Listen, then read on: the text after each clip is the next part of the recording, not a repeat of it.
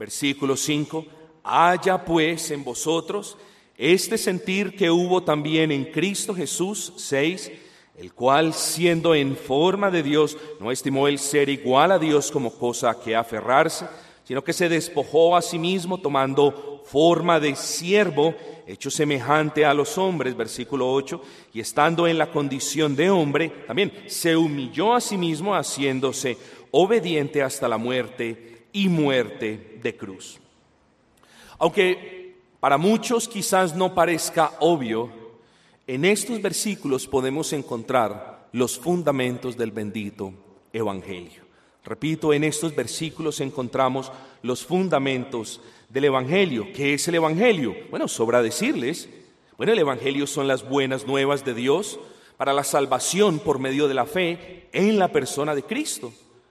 Pero usamos una palabra muy a menudo, evangelio, evangelion, buenas nuevas, buenas noticias. Aquí la pregunta es si usted sabe por qué en realidad son buenas noticias. Bueno, creo que son buenas noticias porque, porque hay malas noticias. Y tomo la actitud de aquellos que se acercan con noticias y nos dicen, ¿Cuál noticia quiere que le cuente primero? ¿La buena o la mala? Bueno, nosotros queremos la buena para lo último. Es mejor tener la buena para el final. Así que empecemos con la mala. Entonces decimos, bueno, dígame la mala, es mejor lidiar con la mala ahora, es mejor lidiar con lo amargo ahora, para que en mi paladar quede la sensación de la dulzura, de las buenas nuevas, de las buenas noticias. Bueno, yo quiero hablar de las malas noticias en esta noche. Son malas, querido amigo, porque cada uno de nosotros nació en pecado.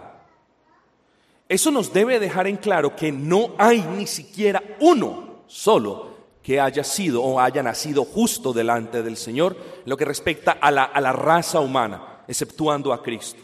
Cada ser humano, cada niño, cada embrión en el momento de su concepción heredó el pecado. Eso nos lo dice Romanos 5:12. Como el pecado entró al mundo por un hombre y por el pecado la muerte, así la muerte pasó a todos los hombres por cuanto todos pecaron. ¿Es mala noticia?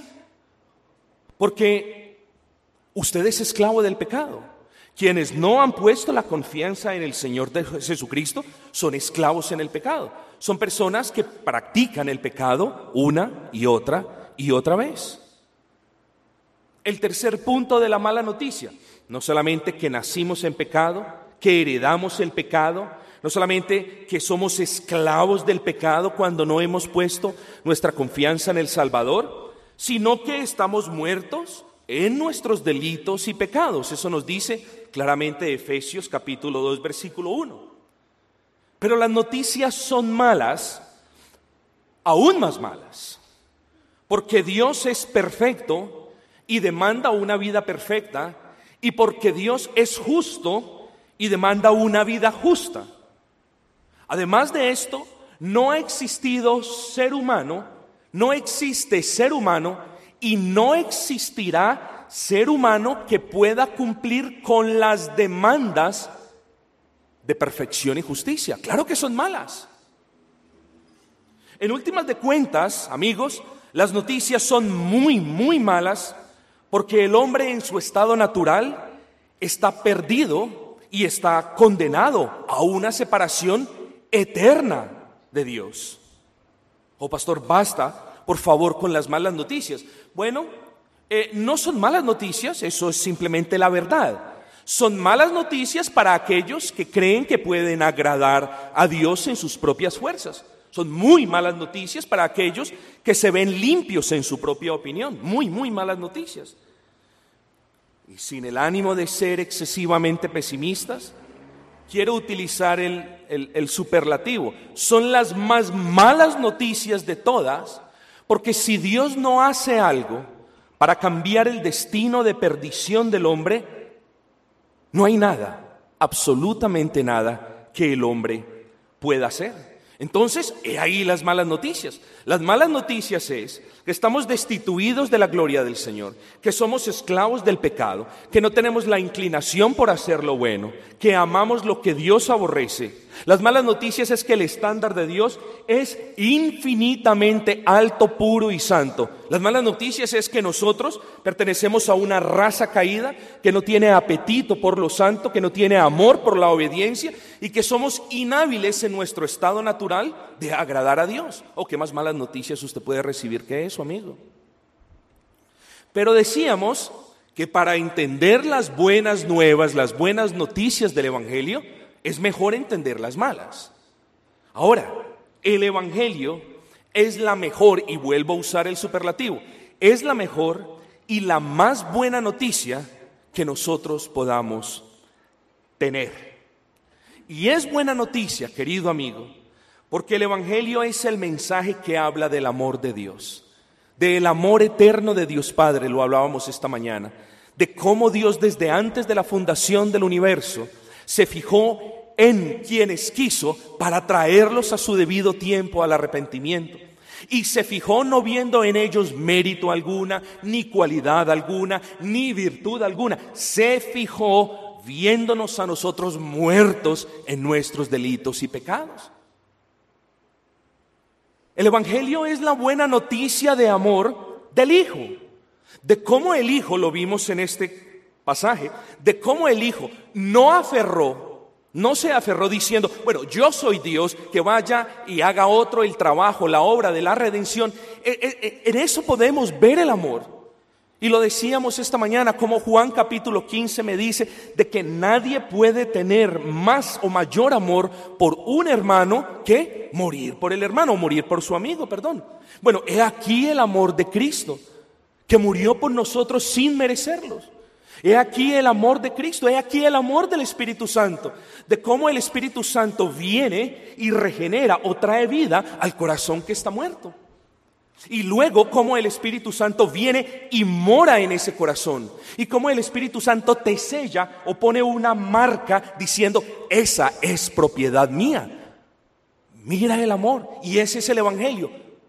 Es un Evangelio de amor. Es un Evangelio o son noticias que me hablan de la justicia de Dios, de cómo el justo murió por los injustos para que por medio de la fe los injustos fueren declarados justos, no fueren hechos, fueren declarados.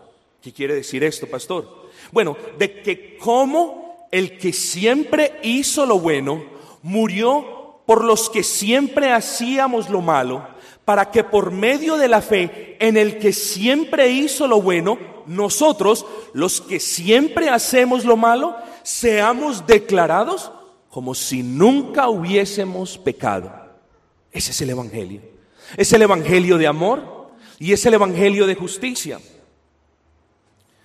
Son buenas nuevas, querido amigo, porque el Evangelio es el mensaje de las deudas saldadas. O oh, bueno, y en este mundo, donde lo llaman a uno dos veces por semana, a ofrecerle tarjetas de crédito, préstamos de inversión libre y cualquier otra cantidad de cosas, bueno, no es maravilla de que las personas estén endeudadas hasta el tope.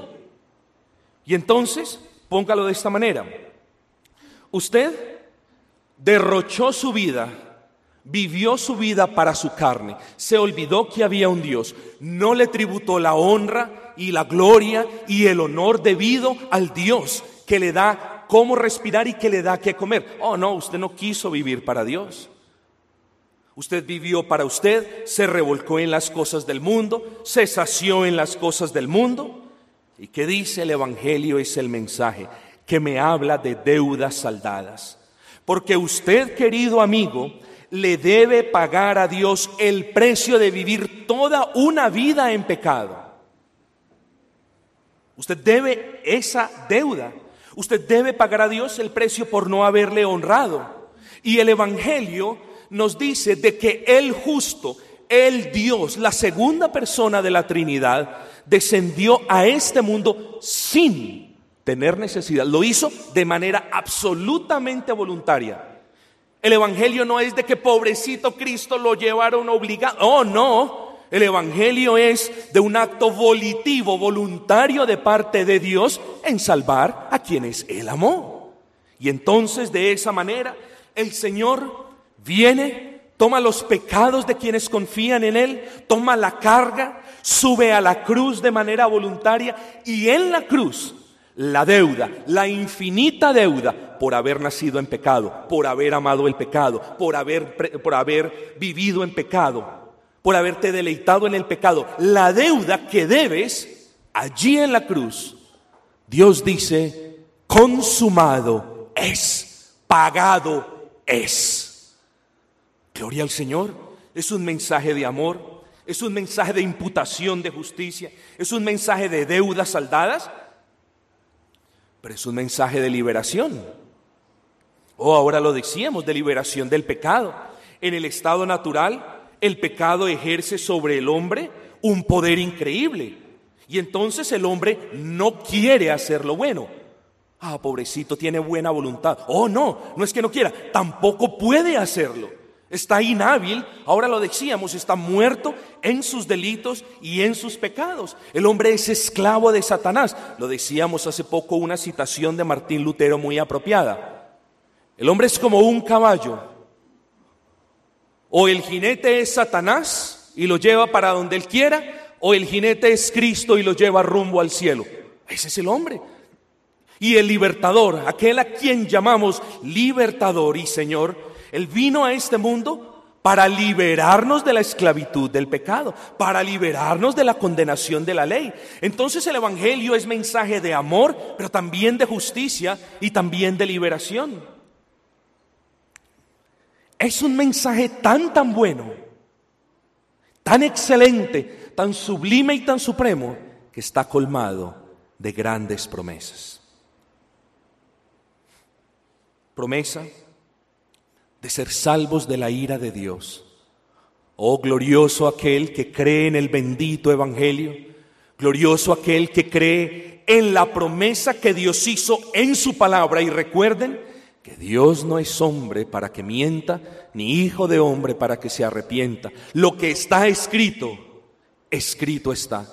Y Dios prometió salvar a aquellos a quienes, quienes creen en su Hijo. ¿Salvarlos de qué? O de la ira venidera, de la ira que habrá en el día del juicio. Y en ese día, en aquel juicio, creyentes, incrédulos, buenos o malos, justos e injustos, doblarán sus rodillas delante de Dios y confesarán que Cristo es el Hijo del Dios viviente. Cosas tremendas. Así que mis amados, el ruego en esta noche es, doblemos nuestra rodilla delante de Cristo confesemos a Cristo como nuestro Señor y Salvador, porque vendrá un día donde lo harás. Pero si en vida no creíste en Cristo, ese día lo harás, pero ese día será muy tarde. Por lo tanto, el ruego es para que doblemos nuestras rodillas delante de Cristo. Pero fíjense en ustedes, últimamente la promesa más grande es si pedimos perdón por nuestros pecados, si creemos que Cristo Jesús fue Dios quien tomó la forma de hombre y quien murió por nuestros pecados, si eso creemos, entonces seremos perdonados. Es un mensaje de paz y de reconciliación. Amigos, me he extendido pero he expuesto en cierta manera el Evangelio. Ahora procedamos a contemplar este glorioso versículo. Versículo 6, el cual siendo en forma de Dios, y quise presentar primero el Evangelio, no vaya a ser que el tiempo corra y se acabe y no lo pueda presentar. Miren, está haciendo referencia a Cristo, el cual, Cristo, siendo en forma de Dios, en forma no hace referencia a lo que nosotros creemos como forma. Para nosotros forma es como algo que se puede delimitar. O eso tiene forma de rectángulo, o esto tiene forma de rectángulo, o eso tiene forma de círculo. No, no es forma porque entonces sería algo totalmente finito. Lo que quiere decir forma de Dios es la esencia de Dios, la naturaleza de Dios. Entonces, dice el versículo, el cual, siendo Dios, eso es lo que dice, el cual teniendo la misma naturaleza de Dios, teniendo el mismo esplendor, la misma gloria y la misma majestad de Dios, el cual siendo en forma de Dios el cual siendo Dios. Pero el versículo dice, no estimó el ser igual a Dios como cosa a que aferrarse. Es decir, Cristo no se aferró a su divinidad para decir, bueno, mejor no voy a tomar esa humanidad. ¿Ven el punto? Cristo no se aferró a su divinidad y rehusó tomar la humanidad. Cristo, dice la escritura, se humilló a sí mismo y siendo divino, también llegó a ser humano. Cristo es Dios perfecto a la vez, al mismo tiempo que es hombre perfecto. Por lo tanto, querido, es en virtud de que Cristo es Dios y necesitaba ser hombre para ejecutar su obra redentora, que fue que se hizo siervo a manera humana. Versículo 6 el cual, siendo de la misma esencia de Dios, no estimó el ser igual a Dios, era Dios, no estimó el ser igual a Dios como cosa a que aferrarse, dice, sino que lo despojaron. Dios Padre lo despojó. Oh no, Él mismo, con su propia voluntad, porque amaba a los escogidos, dice, se despojó a sí mismo Póngalo de esta manera, yo creo que lo va a entender mejor. Imagínese el rey. Y el típico rey que siempre nos imaginamos es la reina de Inglaterra. Imagínese un rey, imagínese el rey Eduardo V, con toda su pompa, con toda su gloria, con todo su poderío, con todo su, su, su hacienda, con todo a su disposición. Él se desviste y pone sus prendas reales y simplemente se viste con unos harapos. La pregunta es, ¿dejó de ser rey? La respuesta es, no dejó de ser rey. siguió siendo rey. Bueno, eso mismo le pasó a nuestro Señor Jesucristo, mis amados. Él de manera voluntaria decidió por algún tiempo, por así decirlo, por ponerlo de una manera antropomórfica, decidió dejar el honor, la grandeza con la que se vestía por un tiempo para tomar el más humilde de los vestidos, que es la forma de hombre. ¿Cuál es el punto? Cristo es Dios y siendo igual a Dios dijo, voy a tomar la forma de hombre. Y ese es nuestro segundo punto. Cristo fue siervo hombre, como el rey se hizo siervo Oh mis amados hermanos, ya lo dijimos, se despojó a sí mismo y se hizo un siervo. Amigos, y este siervo se hizo a sí mismo siervo y no vino para ser servido, sino para servir. no quiero dañar una predicación evangelística haciendo una crítica a los vividores y a los estafadores modernos que se llaman pastores, que quieren que les sirvan. Cristo siendo Dios, vino para servir. Siendo Dios, vino para servir y no para ser servido. Y ese siervo fue justo, siempre hizo lo bueno. Ese siervo no nació en pecado, ese siervo fue simiente de la mujer, sin lugar a duda alguna, pero ese siervo no nació en pecado, ese siervo siempre fue obediente, por eso decimos que ese es el siervo justo. La ley del Señor la cumplió a cabalidad, los diez mandamientos a cabalidad, aún la ley ceremonial la cumplió a cabalidad, fue justo en todas las cosas. Dice la escritura, el justo murió por los injustos. Y ese siervo fue obediente toda su vida, absolutamente toda su vida, de principio a fin. Pero no se nos debe olvidar que aquel rey que se hizo hombre y siervo, bueno, también sufrió humillación de parte de su familia, de parte de su pueblo, sufrió rechazo no quisieron creer en Él. Ese Dios que tomó la forma de hombre tuvo hambre y tuvo sueño y tuvo sed y lloró. Y no se nos debe olvidar eso, porque es que quien vino no fue Dios, quien vino fue Dios hombre o Jesucristo hombre. Ese fue el que tomó el lugar en la cruz del Calvario. Ahora miren esto. Cristo es Rey de Reyes, Señor de Señor, Dios de dioses. Y Él se despojó de su gloria, dejó su gloria y se hizo siervo. Vino a este mundo a servir y vino también para cumplir con su misión. Morir en la cruz del Calvario, dice, se humilló hasta sí mismo, a sí mismo, haciéndose obediente hasta la muerte. Es decir, esto trae implícito la idea, desde que nació hasta que murió, siempre fue obediente a Dios. ¿De qué nos habla eso? O oh, toda su vida fue santa, justa y perfecta. Y porque la vida de Cristo fue santa, pura y perfecta, tú puedes confiar en Él. Porque cuando confías en Él, cuando pones tu mirada en Él, tu esperanza en Él, Él imputa los beneficios de haber vivido 33 años y medio en rectitud y perfección delante de Dios y los consigna a la cuenta en cero que tú tienes porque no has creído en Dios. Una vida perfecta.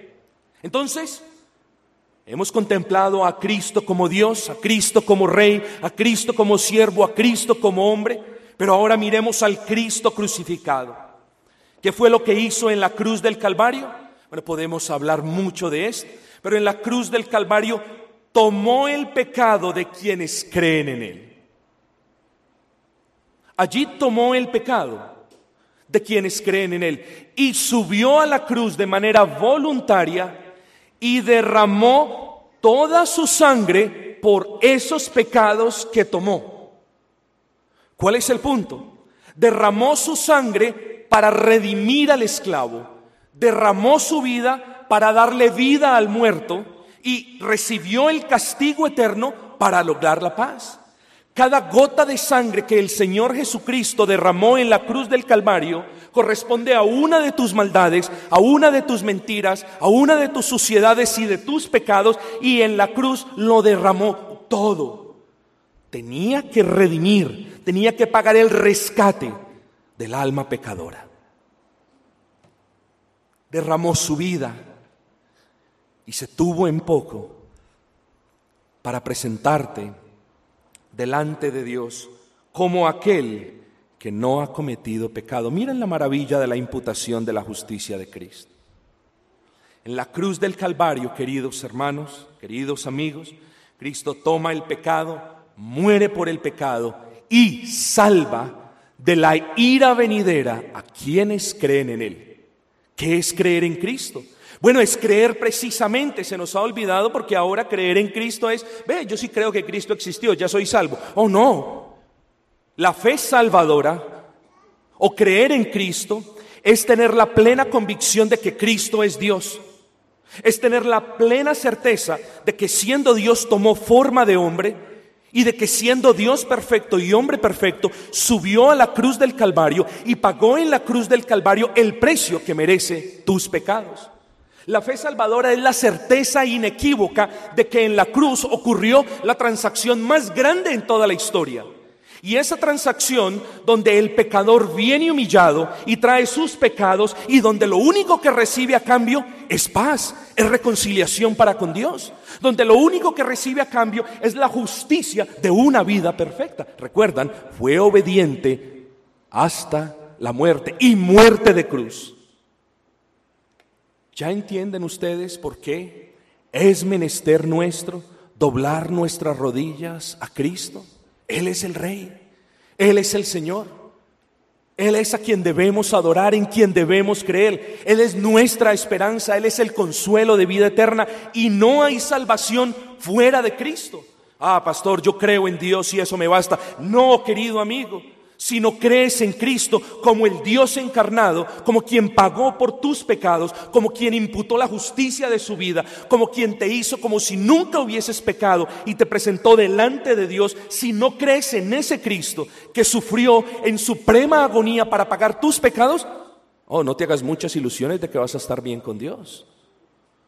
Como la oveja, con la boca cerrada, oveja sin mancha, fue al matadero. Y allí de una manera implacable, recibió la ira de Dios por los pecados de quienes creen en Él. Querido amigo, humillémonos delante del Señor.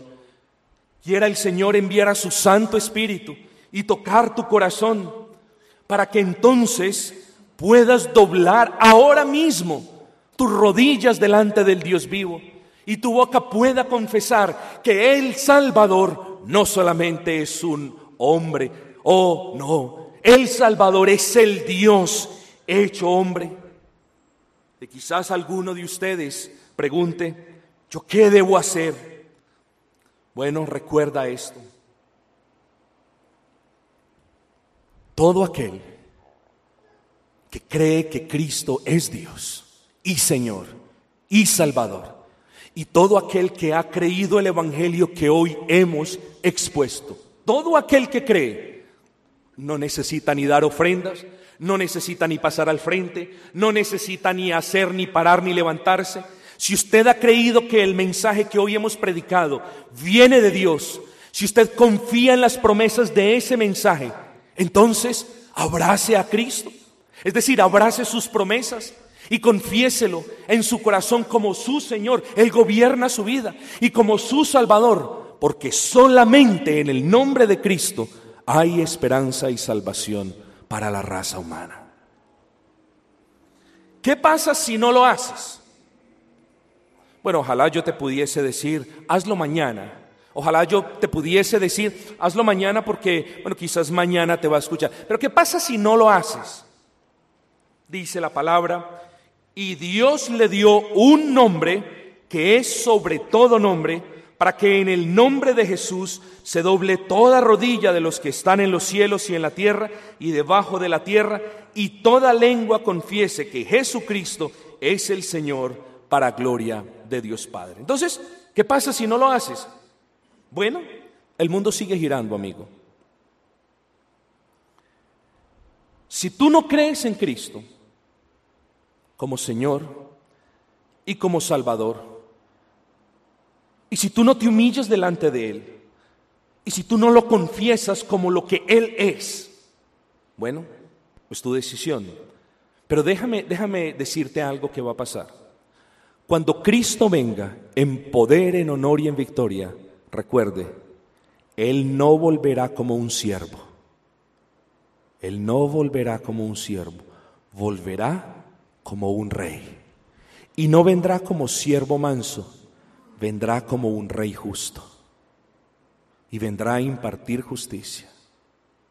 Y cuando Él aparezca, dice la Escritura, toda rodilla de los infiernos, aquellos que están en el infierno, los ángeles en el cielo, los que hayan quedado en la tierra y nosotros que quizás hayamos muerto, todos doblaremos nuestra rodilla delante de Dios y a un solo tono todos confesaremos que Cristo es el Mesías, el Hijo del Dios vivo.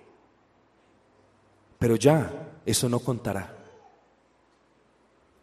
Cuenta si por la gracia del Señor lo haces ahora con fe. En aquel entonces ya será muy tarde. Lo harás y doblarás rodilla y lo harás el nombre de Cristo. Y eso justo antes de irte a pagar el precio que tus pecados merecen, porque en vida desechaste las buenas nuevas de aquel que, es Dios y que vino a este mundo para pagar la deuda que tenías. Como lo desperdiciaste en vida, como no sentiste deseos en vida, como no quisiste en vida, ahora querido amigo, vas a doblar las rodillas y vas a confesar, pero será muy tarde. Quiere el Señor enviar a su Santo Espíritu. Quiere el Señor enviar a su Santo Espíritu para que podamos, con fe y en pleno arrepentimiento, doblar nuestras rodillas de aquel delante de aquel que es rey y creer y abrazar las promesas de aquel que es Salvador. Vamos a orar.